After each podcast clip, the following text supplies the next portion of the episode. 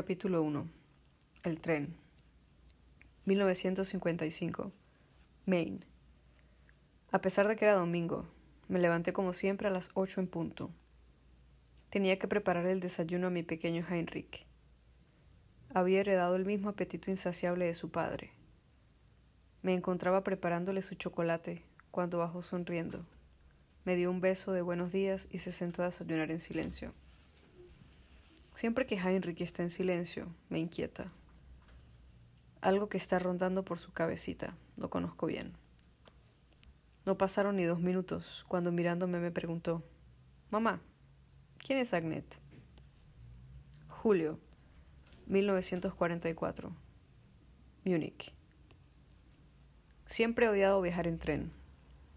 Los espacios cerrados me ponen nerviosa y ese tren donde nos metieron a la fuerza era completamente claustrofóbico. Estaba aterrada. No sabía dónde nos llevaban ni qué iban a hacernos. Había oído rumores sobre esos campos de trabajo, pero eran solo eso, rumores. El firme brazo de mi esposo alrededor de mi cintura me confortaba. Paul siempre sabía qué hacer para que me sintiera mejor, y yo estaba completamente enamorada de él tanto como para dejar toda mi vida de lujos y comodidades, y al poco tiempo abrazar sus ideales políticos, los mismos ideales que nos llevaron a ser pasajeros en ese tren de la muerte, como más tarde lo llamarían. Llegamos a Dachau cuando ya estaba anocheciendo.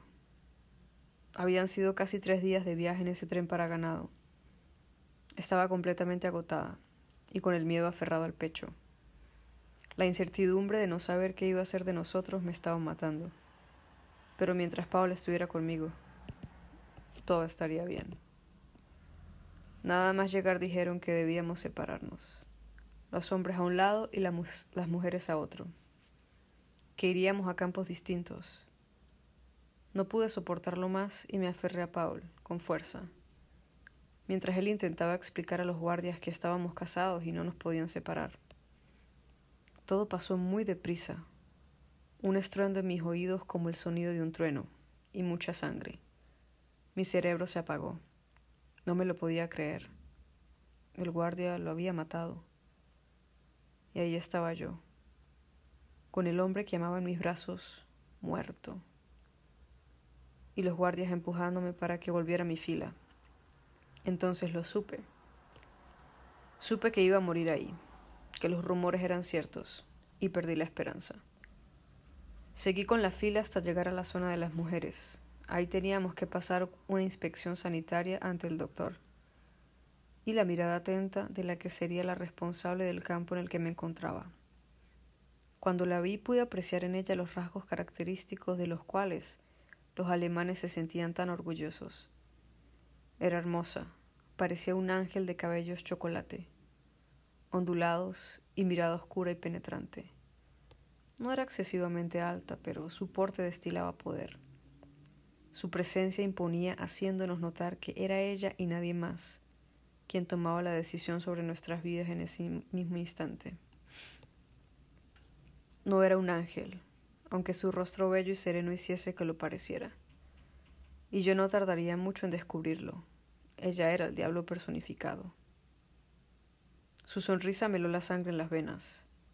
Era una sonrisa macabra, la misma que tienen los niños cuando queman con lupa las hormigas.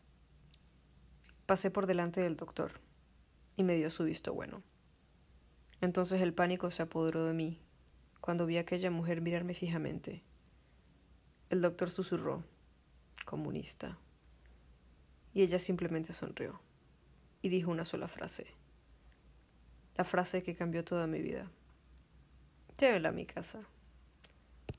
A esta la quiero para mí.